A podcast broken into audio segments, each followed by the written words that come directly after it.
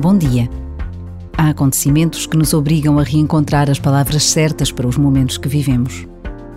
Ter algum resguardo ou ficar resguardado implica uma consciência da necessidade de me retirar, de me afastar. Não numa atitude egoísta, mas antes num cuidado para comigo, mas também para com os outros.